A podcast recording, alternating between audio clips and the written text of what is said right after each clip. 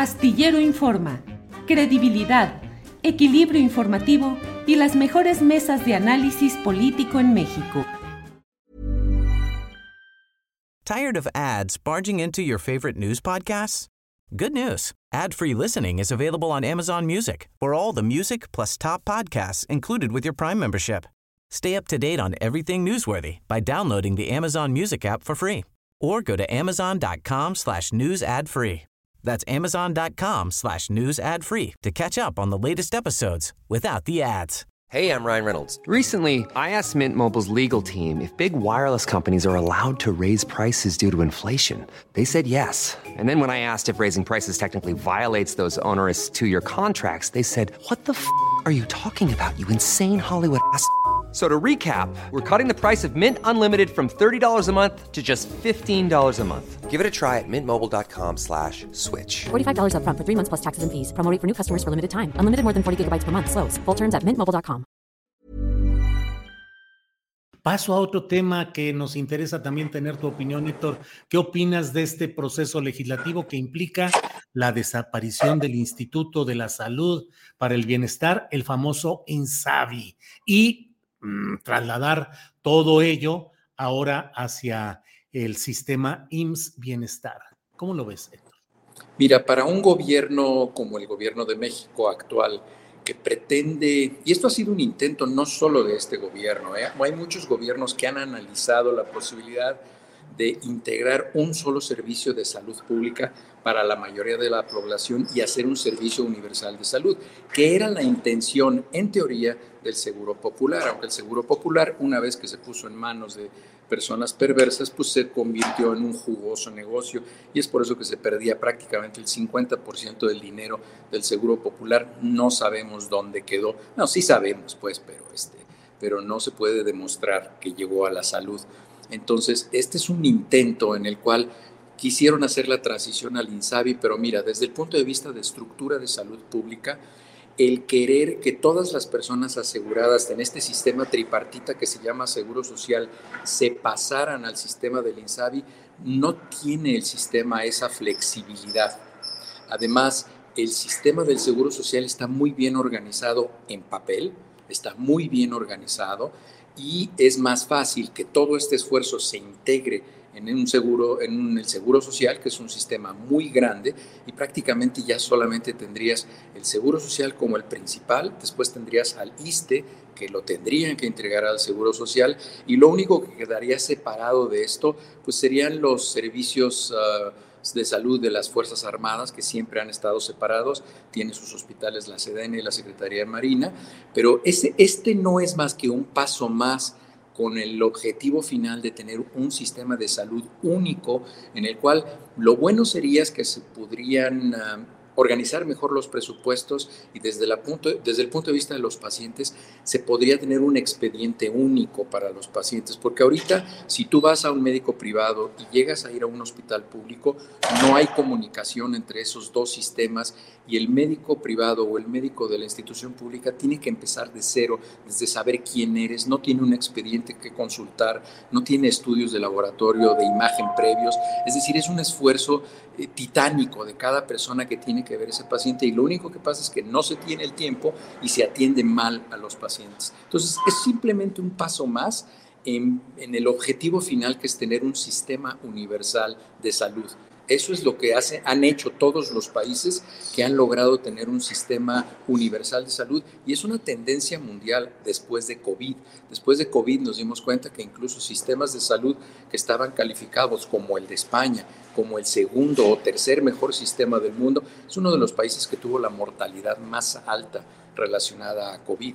Entonces, hay que, hay que rectificar el rumbo de los sistemas de salud, no solo en México, sino en todo el mundo.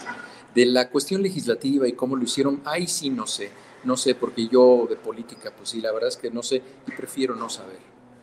Héctor, em, mucha gente dice, eh, se tardan mucho las consultas en el Seguro Social, no hay medicinas, no hay atención, no hay los médicos suficientes, está mal el Seguro Social y ahora le van a cargar toda la nómina, todo el la carga de eh, enfermos, de pacientes de lo que era el INSABI, dicen, va a colapsar, va a tronar esto. ¿Qué responder a esa idea, Héctor? que, que es cierto. Y mira, en salud pública, en todos los países, en todo el mundo, incluso aquí en Estados Unidos, siempre la demanda de salud siempre superará la oferta, siempre. Aunque haya involucradas estructuras privadas, siempre será superior la demanda que la oferta, porque no se puede alcanzar porque están muy retrasados los servicios de salud.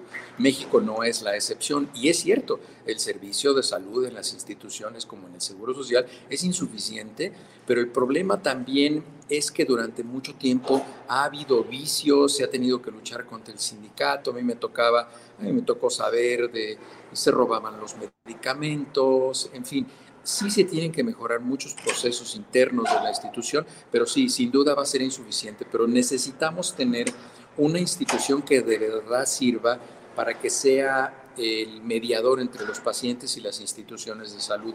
Tenemos a la CONAMED, que la CONAMED muchas veces ha sido más bien, pues como muchas instituciones en México, una figura que está ahí para que le sirva de excusa a las personas y decir, ahí está la CONAMED, pero los resultados no son realmente. Díganme, ¿cuál es el impacto en la mejoría en los servicios de salud públicos o privados desde que se fundó la CONAMED? Hay menos casos de negligencia, hay menos casos de irresponsabilidad, se ha disminuido la muerte como este, relacionada con el error médico. El error médico es la tercera causa de muerte a nivel mundial. Entonces, no es tan poca cosa y es algo que se tiene que atender y se tiene que atender muy de cerca. Bien, Héctor, pues estaremos atentos a lo que vaya sucediendo en todo este tema. Eh, te agradezco todo esto a reserva de lo que desees agregar para eh, ilustrar nuestro conocimiento de lo que es este traspaso del INSABI al IMSS eh, Bienestar, al IMSS en general. Pues mira, yo creo que mm, más que tratar de dinamitar un esfuerzo de un gobierno, la parte que nos corresponde a los ciudadanos es ser críticos, ser críticos, ser muy analíticos y exigir que se tengan estructuras en las cuales se pueda uno quejar que sea público y que pues nosotros sabemos que muchas veces los políticos no hacen las cosas o los funcionarios públicos no hacen las cosas porque están convencidos, sino porque se hace público y les da vergüenza y pues como están pensando a dónde se van a brincar, pues no quieren ser tan impopulares. Entonces, que nos quejemos y para eso sirven, por ejemplo, las redes sociales. ¿Cuántos casos hemos visto que se, que se mejoran porque se hacen públicos a través de las redes sociales? Incluso el caso de nuestro amigo Daniel, que colabora contigo.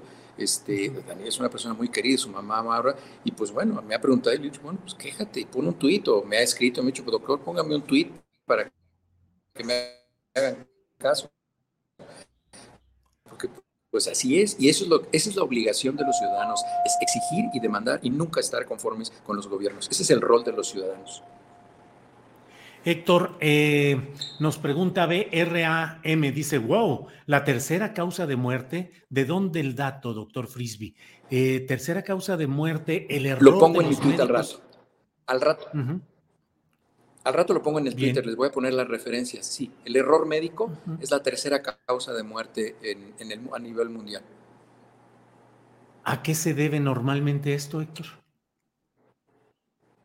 A que no se hacen diagnósticos correctos, a que se prescriben o no se prescriben medicamentos que no se deberían tener, a que las cirugías no se hacen de la mejor manera, pero, pero sí, eso es cierto y no se dice mucho, pero sí, los errores, y cuando digo error médico no es que se equivoque el médico, sino es un error del sistema médico. Y eso sucede en países, incluso en países de Europa, aquí en Estados Unidos, el error médico es de la tercera causa de muerte. Pues eh, gracias Héctor, gracias por tu atención, gracias que estás en plena faena y agradecemos mucho tu amabilidad. Tired of ads barging into your favorite news podcasts? Good news. Ad-free listening is available on Amazon Music for all the music plus top podcasts included with your Prime membership. Stay up to date on everything newsworthy by downloading the Amazon Music app for free or go to amazon.com slash. That's amazon.com slash news ad free to catch up on the latest episodes without the ads. ¿No te encantaría tener 100 dólares extra en tu bolsillo? Haz que un experto bilingüe de TurboTax declare tus impuestos para el 31 de marzo y obtén 100 dólares de vuelta al instante. Porque no importa cuáles hayan sido tus logros del año pasado, TurboTax hace que cuenten. Obtén 100 dólares de vuelta y tus impuestos con 100% de precisión, solo con Intuit TurboTax. Debes declarar para el 31 de marzo. Crédito solo aplicable al costo de la presentación federal con Turbo Tax Full Service. Oferta sujeta a cambios o cancelación en cualquier momento. Para que te enteres del próximo noticiero, suscríbete y dale follow en Apple, Spotify, Amazon Music, Google o donde sea que escuches podcast. Te invitamos a visitar nuestra página julioastillero.com.